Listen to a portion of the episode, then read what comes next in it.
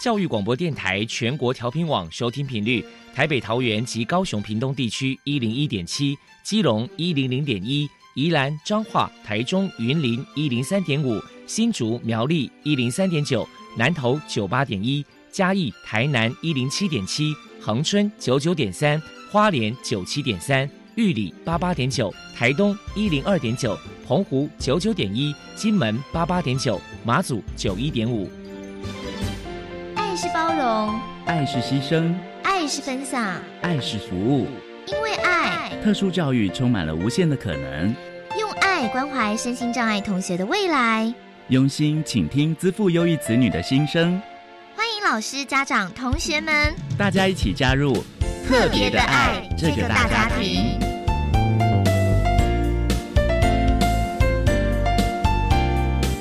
本节目由教育部学生事务及特殊教育司指导，国立教育广播电台监制，欢迎收听。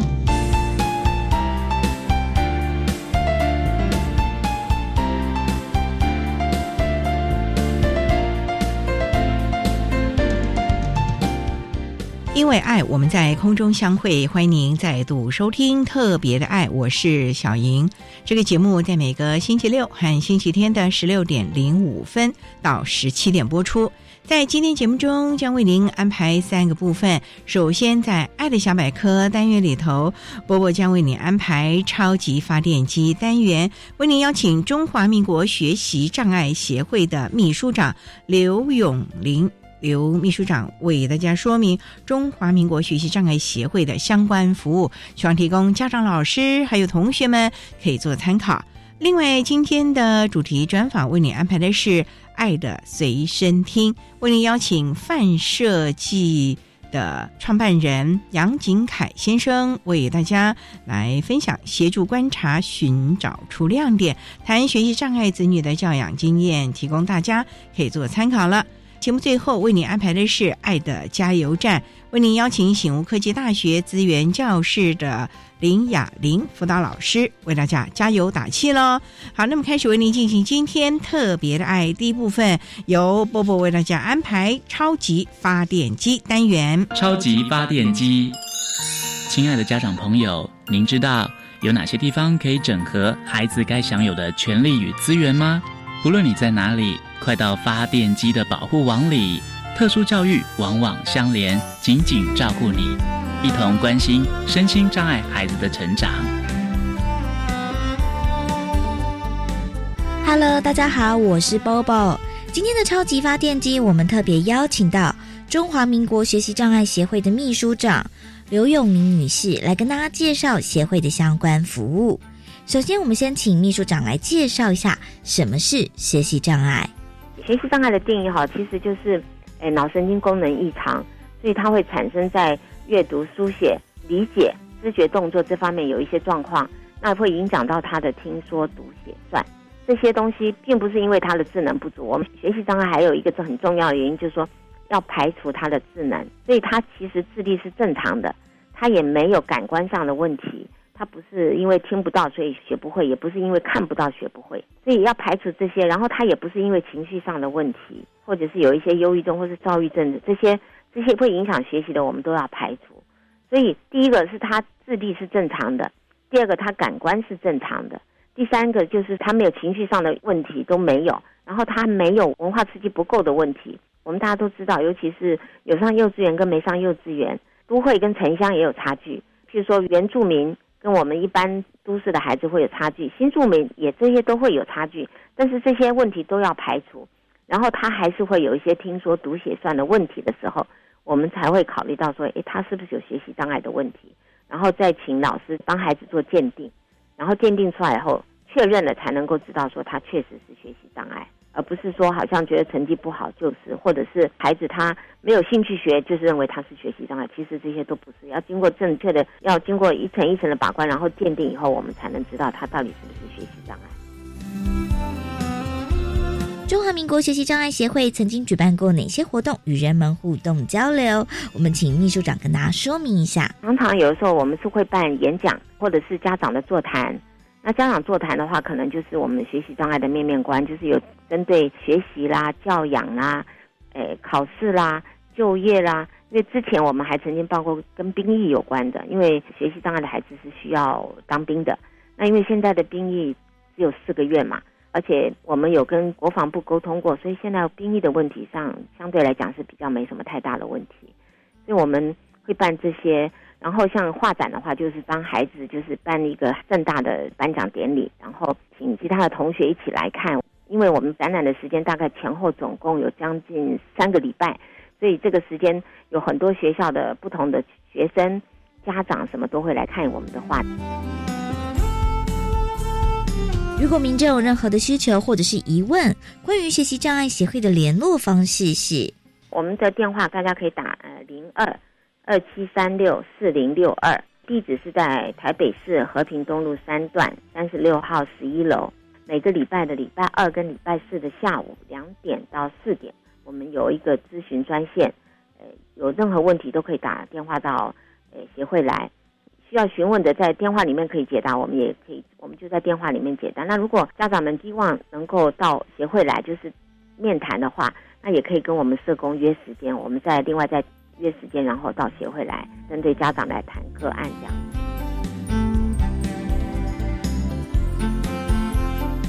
请教一下秘书长，如果说家里面有学障儿，身为家长在教养上或者是亲师沟通上，该注意哪些事情呢？以往我们的年代的话，是孩子大概两个三个，有一些对照组的话，他就比较容易发现到孩子的问题。可是现在很多孩子都是只有单独一个，有的时候大人没有比较，所以就会不清楚，就说哎，孩子的现在这个状况是不是有落后的状况，或者是有一些跟一般的孩子比较起来有一些不太一样的地方。所以我觉得家长很重要，就是要跟老师随时保持非常好的关系。有些老师发觉到孩子有一些状况不好，其实老师会跟家长讲。那家长不要觉得说，哎，老师是不是对我的孩子有成见，所以有这种状况？其实不是的。好，因为老师班上有二三十个孩子，老师很容易就分辨出来说，哎，这个孩子可能有一些状况，所以是需要家长来特别留意，不管是。诶，老师的提醒，或者是老师说，诶，是不是要让家长带孩子到医院去做一些检查？因为有一些孩子有专注力的问题，这些都是要经过医疗的评估才可以。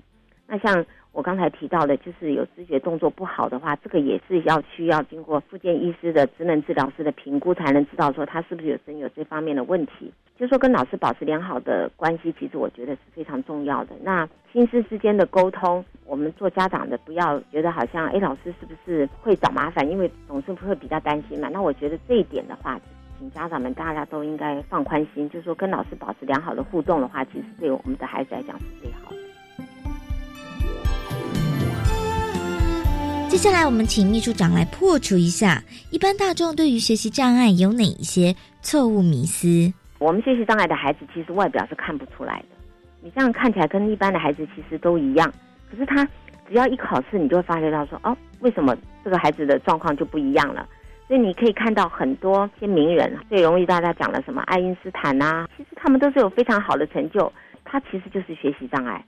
一开始的时候，大家会觉得说你是不是偷懒？作业不写啦，或者是不专心啦，做事很潦草啦，随随便便啦，所以才会成绩不好，就会被大家认为说你是不是偷懒啊，或者是想尽办法逃避学习，对大家印象是不好的。所以我们会希望就是说，如果我们大人在孩子可能在幼稚园或者是小一、小二时候发觉到他的问题的时候，其实主动的跟老师谈，或者跟老师询问，就说这个年龄的孩子该有的表现，我的孩子是不是在一般的水准？如果不是的话，那可以跟老师讨论说，到底是问题是出在哪里，而不是说不愿意去面对啦。这些我觉得对孩子跟对家长来讲都不是很好。最后，针对学习障碍，您还有什么样的话想要传达的呢？学习障碍其实是不会好的，不要觉得说，哎，他是不是长大了就好，或者是说他是不是吃了药就会好，或者是他，因为很多会是想说啊，我只要。或者是食疗啊，什么这些其实通通都不行，都不会对他有做改善。其实最重要的就是在教育。那我刚才有提到教育的其实是学习的方式的呃不同。那其实不是不能教，是可以教的。但是我们就是一定要破除迷思，就是说是不是长大了之后他就会变好啦？所以我现在其实也没有关系，就是让他自然长大就好了。其实这个是绝对是因为这个障碍是他的终身障碍。可是随着年龄的增长，他会有一套他自己的学习方式，然后他会找到他自己的学习的方式，然后他就会学到他想要学到的东西。不要觉得说好像，哎，他是不是隔一段时间就好了，或者是说他现在小一、小二，甚至有的时候小一、小二的程度是还不错了，可是到了中年级、高年级之后，明显的就有落差出来。其实大人要知道，就是说，因为量的增加，学习是累积的，所以学习难度一增加，量的增加的话，他很快的就会，本来觉得好像他成绩都不错，为什么突然间不行的时候，原因也也就是在这里。所以很多孩子是。到了小五才被发现到，那因为有些孩子其实他是蛮聪明的孩子，学习当然是有很多非常聪明的孩子，所以他可能小一、小二、小三、小四，他可以利用他的聪明，就是说，因为量不多嘛，所以他强记、死记、硬背，他可以克服。可是到了五六年级，或者甚至到了国中以后，那个东西一多，他的脑部就没有办法负荷了。所以我们常常讲说，其实一个比较简单的比喻就是说，其实一台电脑。如果说我们在用电脑的时候觉得，哎，滑鼠好像不太灵光，并不影响这台电脑的。我滑鼠不行的话，我其实这个电脑并不是说它就没有办法使用了，或者是这个电脑喇叭不行了，这个电脑我其他的功能还在我还是可以做啊。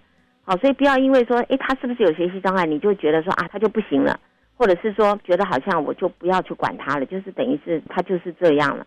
那要给他时间，就像我们的手机，每个手机不一样。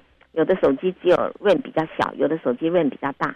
那我们学障的孩子的他的 RAM 就是稍微比较小一点，所以他可能视窗不能开太多，所以他可能同一个时间只能做一件，顶多做个两件事。可是有的孩子他可以同一个时间可以做很多事，但是一个时间只能做一件事、做两件事，并不表示他不能做啊。他只要多给他多一点时间，他还是可以做好的。所以大人要知道孩子的状况的时候，我们才可以随时调整该对他的要求。不是说对孩子是没有要求，他我们可以要求，但是要合理的要求，是他能够做到的要求。越了解孩子，你就越知道该怎么样跟孩子来相处，然后可以知道怎么样鼓励他，怎么样让他，诶不要对自己灰心，然后可以让他不断的努力，不断的进步。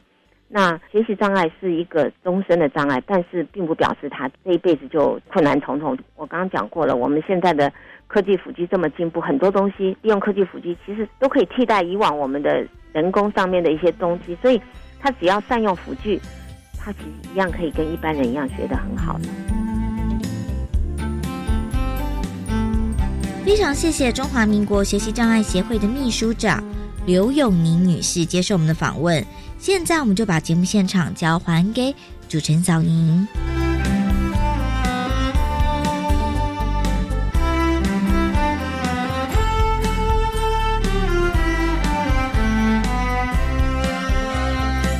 谢谢中华民国学习障碍协会的刘永明秘书长以及伯伯为大家介绍了协会的相关服务内容，希望提供家长、老师还有同学们可以做个参考喽。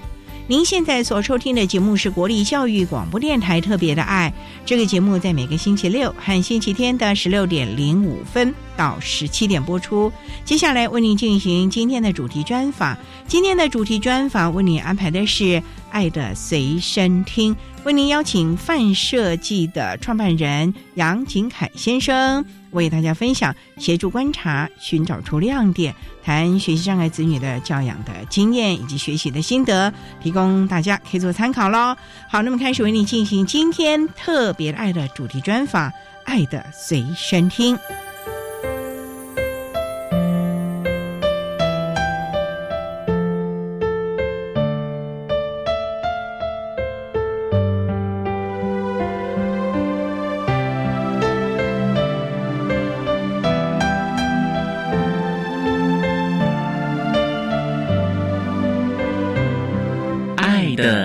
身听。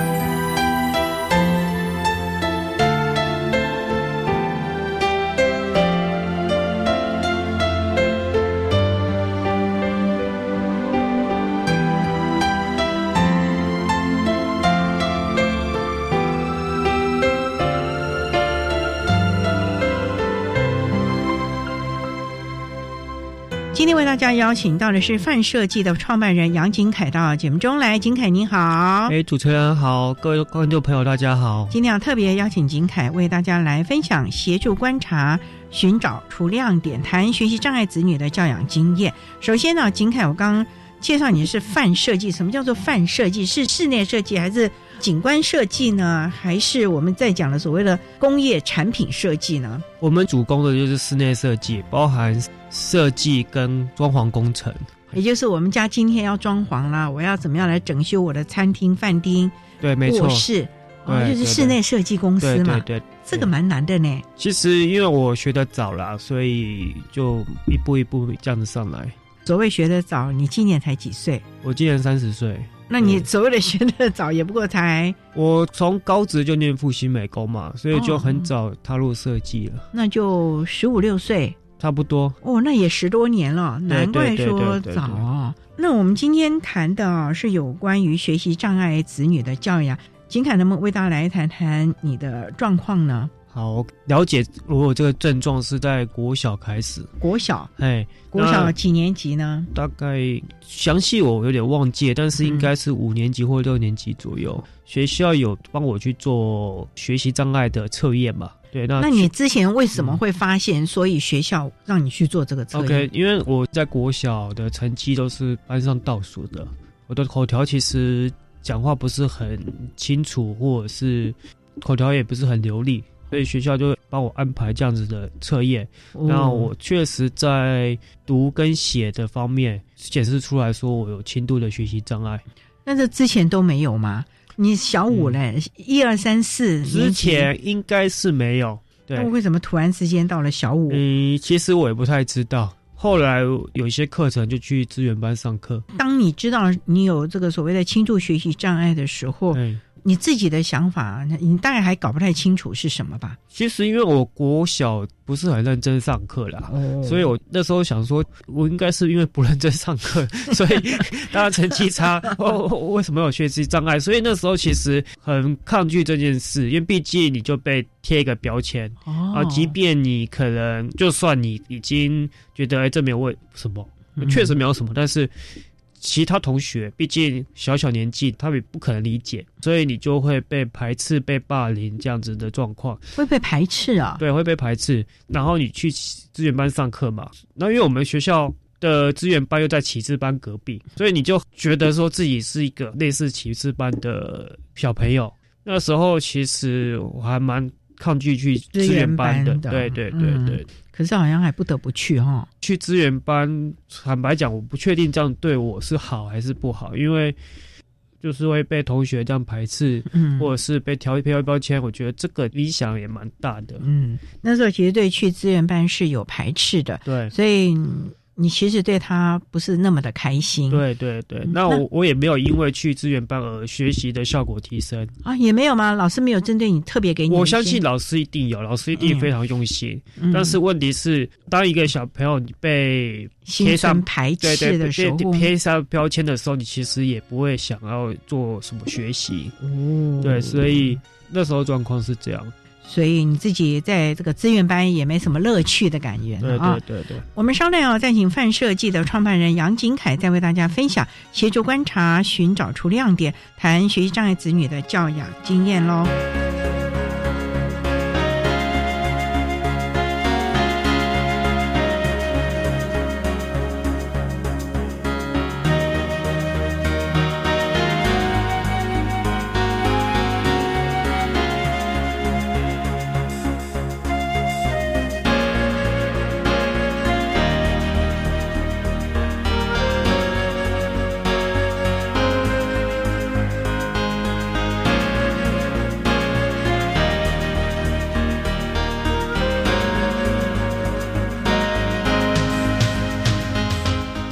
电台欢迎收听《特别的爱》。在今天节目中，为你邀请范设计的创办人杨景凯为大家分享协助观察、寻找出亮点，谈学习障碍子女的教养经验。刚才景凯提到了小学五年级的时候，老师觉得你怎么好像功课那么的落后，所以帮你做了一些测验，然后发觉你是轻度的学习障碍。那你的学习障碍是听说读写哪一样呢？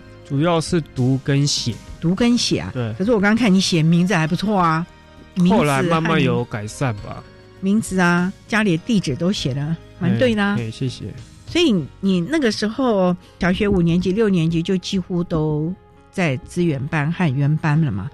某些课，可能一两堂课会在资源班上课。哦，对。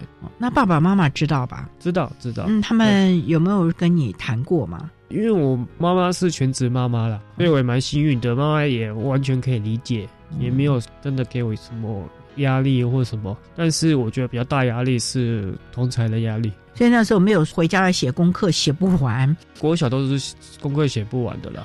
其实也不能这样讲，不是真的写不完，是你懒得写。对对对，就是已经排斥学习了嘛。我觉得以前国小比较有兴趣的是一些，例如说小时候很流行四驱车嘛，我反而比较有兴趣的是学习怎么把四驱车变得改得更好，然后更快。学校。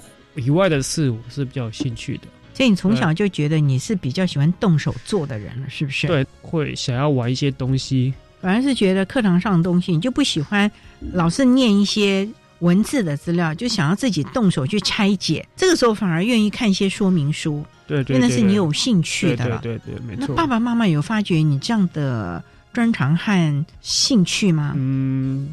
那时候父母还是希望你学业为主嘛。哦。后来到了国中，我国中当国英数学学科成绩一样很差嘛，甚至英文是放弃的，因为毕竟我们学习障碍的学生语文能力真的会稍微比较差一点。嗯。学习这些会比较辛苦一点。可是很幸运的是，我在国二的时候有理化课，那因为我们班上的同学都讨厌那个理化老师，我就觉得说好像可以试试看。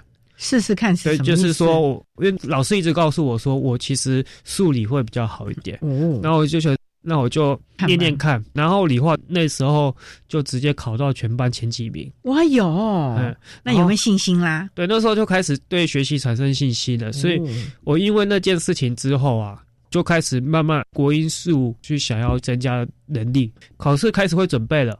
以前是不太准备的，都不准备的，对对对，不管考试然后上课也没在听的，然后后来就上课也会再开始听的。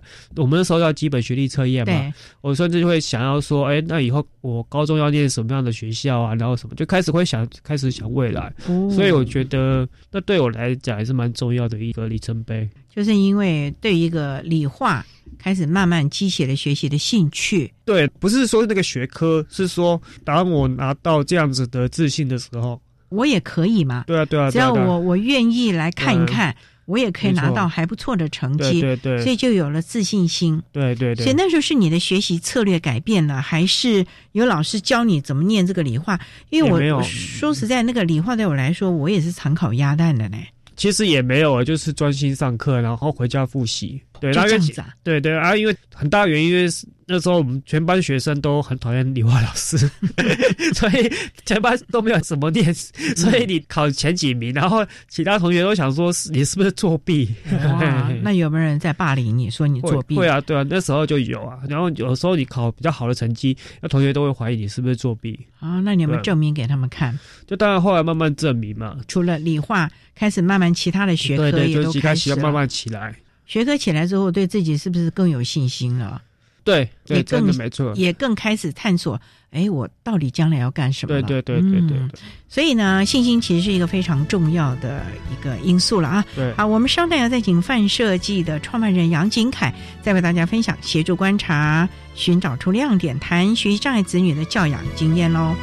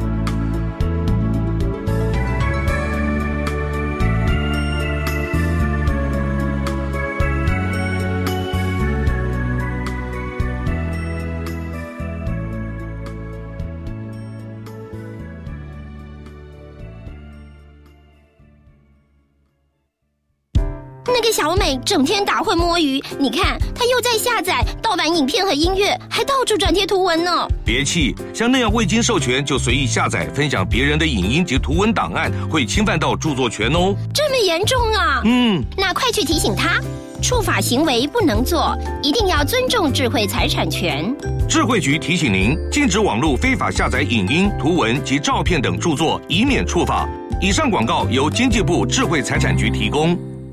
姐姐，我们老师说要多吃含纤维的食物。你在外面吃饭要注意有没有纤维哦。啊，为什么要吃纤维食物？因为纤维除了可增加饱足感，作为体重控制好帮手之外，也可以帮助排便，作为肠道的清洁工。降低罹患肠道疾病和慢性病的风险。好，好，好，我会记住老妹的叮咛。我去宿舍喽。以上广告是由教育部提供。各位朋友，我是吴念真。岁末团圆的日子又将到来，为了让街友跟独居老人也能感受廉洁团圆的气氛，给这些孤苦的朋友温暖的安慰。爱心专线。零二二八三五七七零零，零二二八三五七七零零。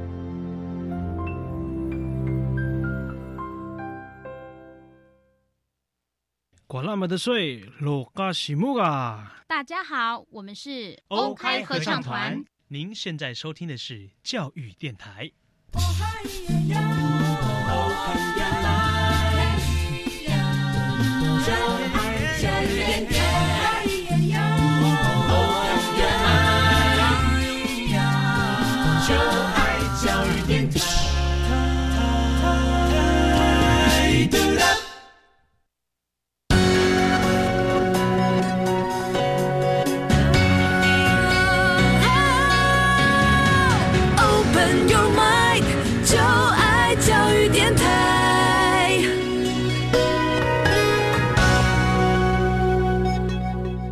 教育电台欢迎收听《特别的爱》这个节目，在每个星期六和星期天的十六点零五分到十七点播出。在今天节目中，为您邀请范设计的创办人杨景凯为大家分享协助观察、寻找出亮点，谈学习障碍子女的教养经验。刚才在节目的第一部分，景凯为大家分享了他从小学习的状况，一直在学科的成绩不是那么好，可是到了国二的时候，因为大家都很不喜欢理化老师。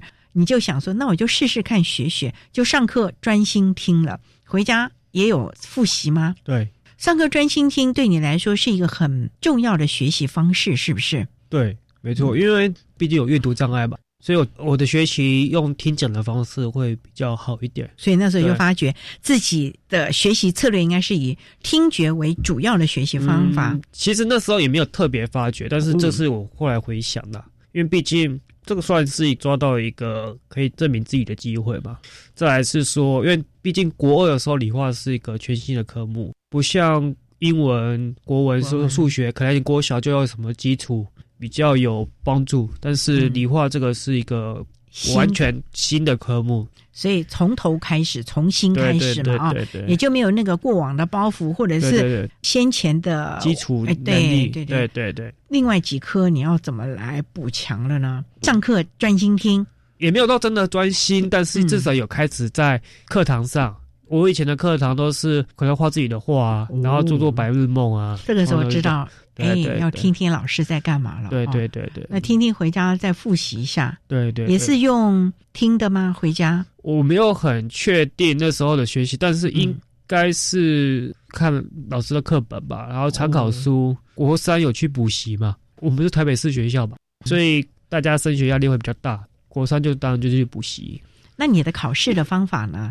是？跟大家一起，跟大家都一样，对对对。那你写的来得及吗？这个是一个很大的问题，是其实任何题目都一样，因为我看题目慢嘛，也比较慢啊。对对对，那怎么办？然后甚至你看字会跳字嘛，这其实好像也没有其他办法解决，对啊，就只能多练习啊，多练习了。所以你还是跟原班一起考试，对，没有特别帮你用报读的方式啊什么的，没有到报读，但是。之前都没有任何报读或者是延长考试时间，完全就跟着大家一起齐头式的平等。对对对对，哦，那你还不错啊，还能国中毕业啊，还可以了，就是 终于都没有红字。嗯 对对对，当你的理化的功课成绩进步的时候，嗯。你觉得考得不错的时候，开始也注意到其他学科，也开始想到我要怎么来想想我高中要干嘛了，是不是？对，其实我一开始的心愿是因为毕竟我理化跟数理比较好嘛，哦所以我那时候就想说要念大安高工，想要当电子新贵啊什么的。哟嘿嘿那时候的梦想是这样，可是很坦白的是，那时候没有考上大安高工，因为大安高工毕竟是高职第一志愿吧。对对，然后我那时候想法是我高中想要学一个专长，我现在就要决定说我要来干嘛了，才不会花高中三年时间，然后白浪费了。对对对，后来我其实也是登记分发，刚好分发到复兴美工。你怎么会想要登记分发到复兴美工？你很跳痛啊！嗯一个大安高工是属于工科，复兴美工是属于艺术学群。对对，那时候其实很坦白讲，我也没有说真的要念复兴美工。那时候填志愿嘛，大概可能嗯五十几个志愿，哦再慢慢填。那时候就是看学校排名可以怎么填啊。那时候我妈就突然不知道为什么丢一个想法，说：“哎，你可以填复兴美工。”就是其中一个志愿就复兴美工，然后我就上复兴美工了。是妈妈知道你有画画天分嘛？对。对对对对对。哦，你这个天分大概幼稚园，我妈妈就知道了，因为我幼稚园的时候，老师就觉得呃我有这方面天分，因为我画的画都跟别人不太一样。怎么个不太一样法？其实因为我也没看到那个画面，毕竟已经那么久了，但是那个时候老师就会说，哎，我别人画的方式是什么，可能风格不一样，或是什么东西，他就觉得我有画画的天分绘画的天分，应该说创作的天分啊，不能讲绘画，因为那时候都画很抽象的东西嘛，很抽象的东西啊。对对对，所以妈妈就记得这个。可能是因为这样，然后就突然就讲说，那你这个志愿就填复兴吧，然后我就填了。你国小、国中都没有在设计啊、画画什么吗？其实没有，也没有参加过比赛，有参加那种什么麦当劳的绘画比赛。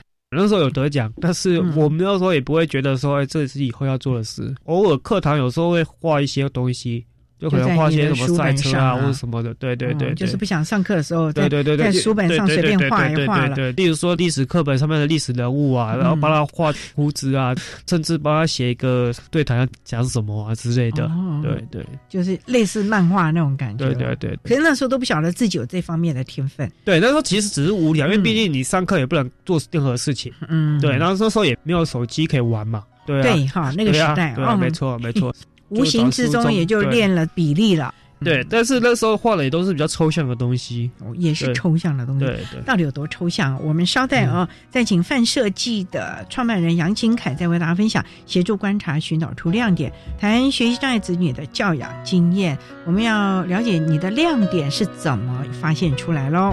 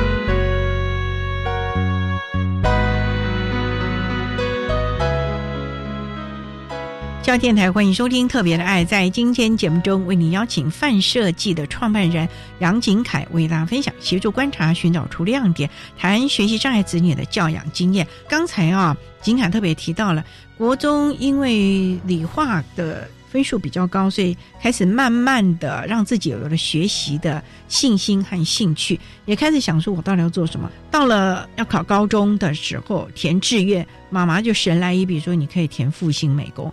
可是你要知道，复兴美工进去之后，那可是天天要画，要素描，有什么？你过去都没画过耶，你怎么办呢、这确实一个问题，因为我毕竟以前没有受过美术训练。我们是台北市的国中，台北市的国中的美术课其实都拿来考试，音乐课也是考试，我们也没有任何像这样的经验，所以那时候我的绘画技巧比较差，但是我的创造力是比较好的。你怎么知道？因为我们有一些展览或比赛嘛。我在高中这三年大概有拿二十几张奖状。你有没有觉得念对学校了？对啊，那时候也后来发现，哎，其实做设计好像也蛮好的。开始就觉得说，哎，那我以后就要做设计。我那时候就立定志向了。对对。可是这种跟绘画有关的基本的技巧还是有关吧？素描啦，对对对。虽然现在我们知道可以用电脑来帮你设计一些，甚至于什么三 D、几 D 啊、AR、VR 都可以看的啊。可是你基本的素养还是够啊。所以那时候有没有真的扎马步把它练好这些基本功？应该说学校的训练当然是有了，毕竟学校就会开相关的课程给你。嗯，你有没有自己在补习？绘画的补习没有，哦，就是回家自己画了。对，但是我认为学校的功课量啊，或者是练习，其实算足够了。然后你去补习班，其实都是在套公式而已。哦，对，都是 SOP，然后你要怎么画？那其实这是绑住你创造力的。电脑的部分，我有去上课啊，或去外面学习。学动画吗？还是什么？平面的电脑绘图。你怎么知道学那个？因为其实我们念广告设计科嘛，哇，那广告设计很大的主轴，其实在平面设计啊，或者是电脑的东西。对，因为我们在高二的时候，大部分的课程或功课都是用电脑完成，所以那时候就是以电脑为主。广告的范畴也蛮多的，广告是设计海报呢，还是产品的包装？对呀，我们那时候有分组。高二的时候，高一的时候，什么都学，包装啊，或者是任何的东西都学。嗯，但是高三会分组嘛？你选的哪？我们是选平面设计组。平面设计就是对平面设计就是像海报、企业的识别系统。但是我大学选择念室内设计。你大学念哪里啊？树德科大。你怎么会选树德？那个是在高雄吧？其实原因很简单啊，就是说，因为念设计的比较好的学校，台北的话就是北科跟台科大，但是那个是国立的吧？因为我那时候学科成绩也没有很好，所以我也没有在想说念这两间学校。其他台北的学校那时候也都觉得不是很 OK，觉得说跟我的设计你好像不是很喜欢，是不是？应该说那些学校的名气或者是设计资源没有像树德好。哦，所以你是选择你的兴趣所在对对对，那树德强项就是设计嘛，所以我就去念树德。那爸妈肯吗？因为要离家，你不是都台北的小孩？当然一开始爸妈会问说：“哎，为什么要跑那么远？”但是后来毕竟考上了，当然尊尊重沟通。因为我们高职生你要走大学的管道，那是不太可能嘛，因为毕竟考试的内容不一样。对，所以像例如说实践啊。那种一般体系的学校，我们是比较不会有办法进去的，因为毕竟考试内容跟你念的东西完全不一样，所以就有走技职体系，对，都是走技职体系，然后就念数的科大室内设计系，感觉在那里还蛮愉快吧？那四年，对我在大学的时候，学校还给我一笔经费，让我去上海做一个摄影作品。为什么？那时候学校有一个计划，就是你有一些想法的人可以去申请。你怎么写计划的？因为这东西基本上都要写个计划案，对对，然后还要比吧，对对，然后还有一个 presentation 这样子。结束之后，那个成果学校觉得也不错，有新闻亮点，也有上当地的新闻。然后我也因为那件事情，学校就选我做我们那届的毕业生代表。更加开心了。对，对那你觉得这次去上海的计划对你后来有没有什么影响？是不是更坚定你要往室内设计这条路走了呢？上海那个计划是比较偏私而已的视觉艺术。我虽然学室内设计没有错，我现在也是做室内设计，但是我是觉得我需要学习一些艺术的养分，让你的设计的东西才不会被绑住。其实我从数的毕业之外，我工作了大概一段时间。我后来去纽约学美术啊，你还跑去美国学了美术啊？对对，在纽约学比较美术的东西，我觉得会把我的设计养分养分再拉高。对，不是只有在设计上面。你怎么通过托福？我顺便讲一下我的学习生涯啊，英文都是放弃的。对啊，就为了这件事情嘛，因为毕竟你想要做这件事情，然后你有兴趣，觉得这个是你必须做的，你才能去提升你的能力。所以我就去当去补习，准备了多久？我真的忘了多久，但是前前后后蛮久的。毕竟我们有一些语言的学习障碍，所以我学英文的速度会比较慢，也是学的蛮辛苦的。然后我去纽约的时候有念语言学校，或者弄弄跌跌撞撞也都蛮辛苦的。但是我最后拿到雅思最高分的是六点五分，哇，就是你可以。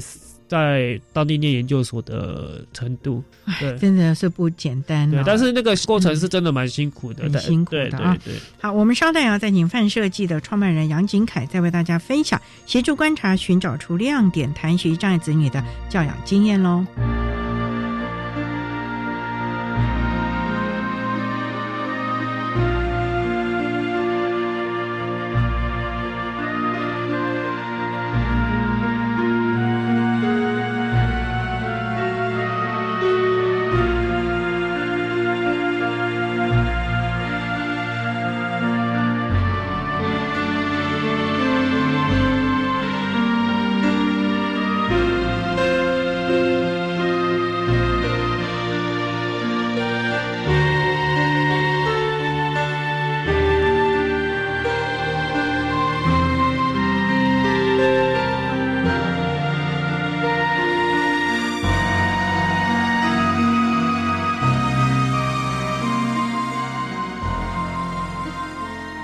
教育电台欢迎收听《特别的爱》。在今天节目中，为你邀请范设计的创办人杨景凯为大家分享协助观察、寻找出亮点、谈学习障碍子女的教养经验。哎呀，景凯说，大学念了树德科大，主要是因为你知道这个学校的设计啊等等是你喜欢的，而且它有它的特色。对，四年里面也很悠游学习，而且还拿到了一个奖学金到上海发表。对，也成为当届的毕业生代表。哎。大学毕业就先找工作嘛，对，然后也是在一般的设计公司。我大学毕业有去室内设计公司，也有去过建筑师事务所的室内设计部门，都还适应吧？都还适应，都很好。对，怎么会想到要去念纽约美术了呢？你刚才提到了，而且开始准备学了好久的英语。哦，因为那时候就觉得说想要出去世界看看了。因为如果你一直在学设计这个领域，其实你的事业打不开，也是没什么用。对对对，没有你个人的特色。对对对对，那你要想要发展出一个。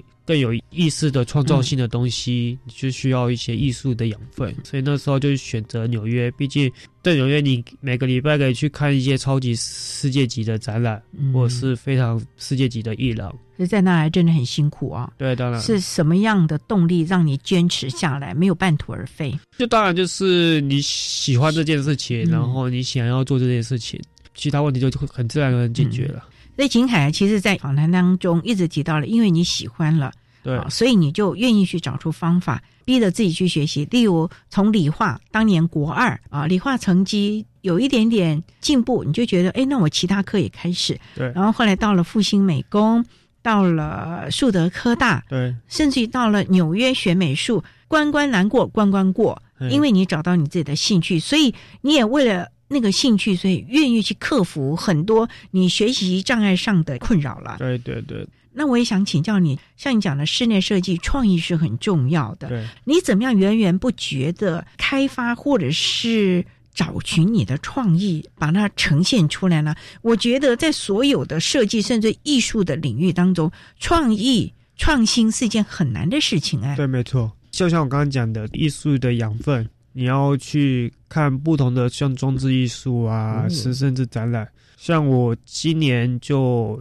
跑了两次日本，我去濑户内海艺术季看装置艺术，去东京看 Team Lab 之类的一些互动艺术的展览，这些都是为了我做室内设计的案子而看的。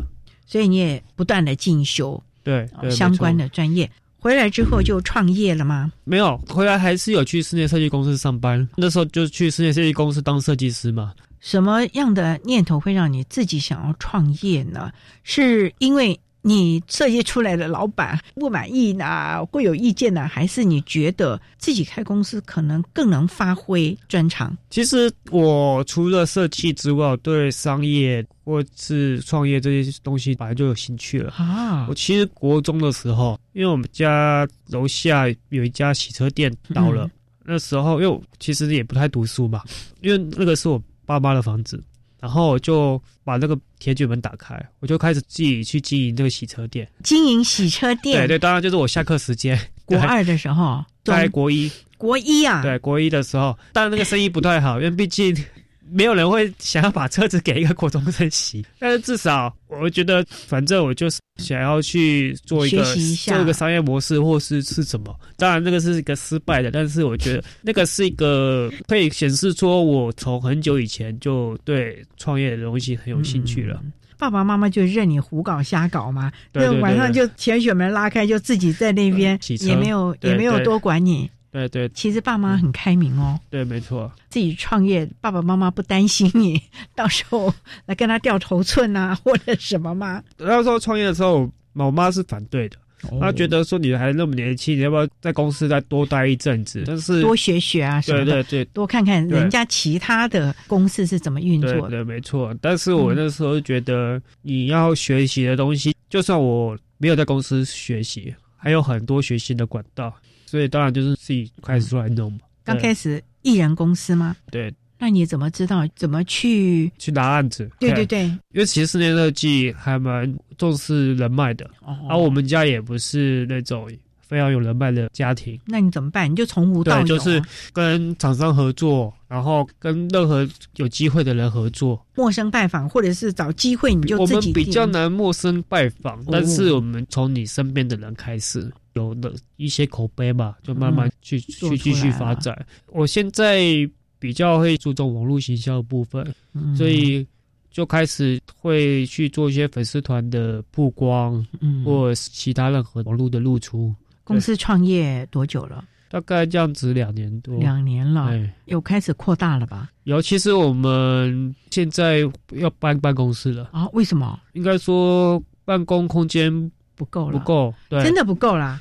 你现在几个员工啊？因为现在客户来，我们没有一个很完整的会议室啊。毕竟做室内设计的客人，我们希望说他有一个很舒服的环境。现在就希望办公室搬走，然后看可不可以有更好的发展。可是搬走又是可能更大的开销啊。其实差不多，因为我们找到的房子 CP 值还蛮高的。哇，秦凯才三十岁啊，就已经有这么商业的头脑，而且我发觉你对自己要什么以及目标其实是非常明确的。对，你自己回想，在国小上一路行来，在学校里面可能学科能力不是那么好，被同学啊排斥啊等等，到现在你今天可以主导一个公司的方向，而且带领了很多人朝着目标前进，你自己的感觉如何呢？其实我也有一度。蛮自以为是的，什么时候？我大学当毕业生代表嘛，毕业展的时候是第三名，但是第一名的组别他们是三个人一组，哦第二名的组别是两个人一组，第三名是我嘛，我一个人一组。为什么你是一个人一组？其实一个人一组也蛮多人的啦，就是每一组的状况对的想法不一样，或者是老师的带法不一样。那我是一个人一组，第三名以下就是当然佳作嘛。加多以上也只有我一个人一组，其他都是两个人或三个人，所以你就觉得不得了了。你看我，但那时候会觉得自己设计蛮强，然后左右有风。可是进入职场就不是这么一回事，因为很多东西你还要重新学习。当然那时候知道，但是我的潜意识里面没有真的把自己放下放下了身段。有时候甚至会觉得前辈跟我讲的一些东西，我就会觉得说，哎。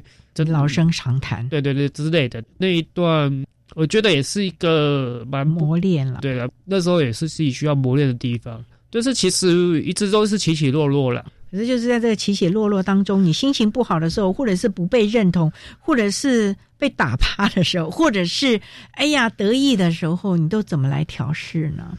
我大部分可能就是。看电影吧，或者是去郊外走走，或者是运动，就是适当的抒发一下。等到差不多了，再回办公室继续创作，或者是继续面对问题了。对对对对。所以这一路行来，景凯对于跟你同样有学习障碍的朋友们呢，你有些什么样的建议呢？我其实比较大的建议是说，你先找到自己的兴趣跟发展。我不知道现在学校的教育的方式啦，毕竟我已经也离开学校蛮久的时间了。但是我觉得，可能你觉得有兴趣的科目就去钻研，不一定是数学科，有可能是数科。你可能对音乐有兴趣，就是去专业。那因为现在学习管道比我们以前更多嘛，嗯，现在有 YouTube 上网可以学很多的东西。其实我现在蛮羡慕现在小朋友，因为现在网络资源很多，可以去学习很多他想要学的知识。你想要去做一个机器人，或者是什么想要去学城市语言，其实这管道非常多。所以我觉得学科，我我不知道这样讲。可能很多老师不一定认同，但是以我这样走下来，我觉得学科不一定是要那么急着一定要把成绩拉上来，反而去找到自己的兴趣。因为像我英文，我英文从学生时代都是放弃的，但是因为我找到兴趣，要往这方向走，所以我就英文到了我觉得我真的一定要用的时候，那我就是拼命的去学。我结果我现在英文程度也比大部分的可能同年龄的人还要好。然后甚至像阅读好了，因为我有阅读障碍嘛。可是其实我看的书不会比一般人少。你都怎么看？当然，我现在看书也都会跳字，但是有时候你对这个议题有兴趣，你也唯一只有这个学习管道，所以就我觉得也会只能慢慢看。那如果这个这个本书真的看不懂，那可能就换下一本。当然会辛苦，只是说因为你有你的。兴趣跟目标，那你就自然会想办法去解决。所以我觉得那个头就是你要找到你的兴趣跟目标，然后说这个东西是你最擅长的。那学科的部分，我觉得不一定要真的那么急。等到你真的自己知道需要的时候，那是你自己就会努力去寻求了啊！好，我们今天也非常的谢谢范设计的创办人杨景凯为大家分享的协助观察、寻找出亮点、谈学习障碍子女的教养经验。非常谢谢景凯为大家分享了他这一路行来的学习，还有自己的领悟了。非常谢谢你，景凯。好，谢谢。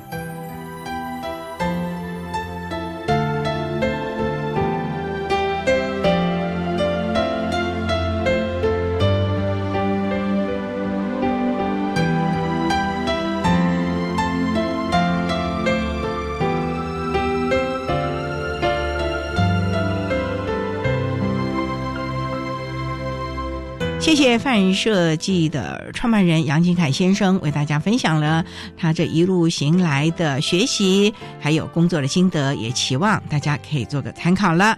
您所收听的节目是国立教育广播电台，节目最后为你安排的是爱的加油站，为您邀请醒悟科技大学资源教室的辅导老师林雅玲林老师为大家加油打气喽。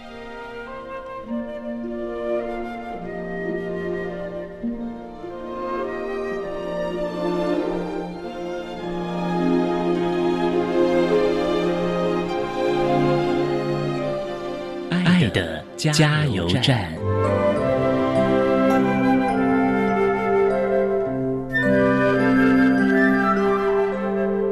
各位听众，大家好，我是醒吾科技大学资源教室的林雅玲辅导老师。针对高等教育阶段学习障碍学生学习及辅导支持服务，对于教师跟家长，我想呼吁的是，这群孩子他真的不一样。虽然他们不一样，但只要把他们摆在正确跟合适的位置，他们也能够比一般的孩子，甚至更能够展现出他们自己的特色，并且寻找到他们就业的天空。所以，我会期待各位老师跟家长能够一起重新检视一下，我们到底能够为这些孩子们做些什么。也许找到正确的问题点，就能够找到更多可以协助他们的资源。让他们在毕业之后也能够靠自己的能力好好的生活下去。谢谢。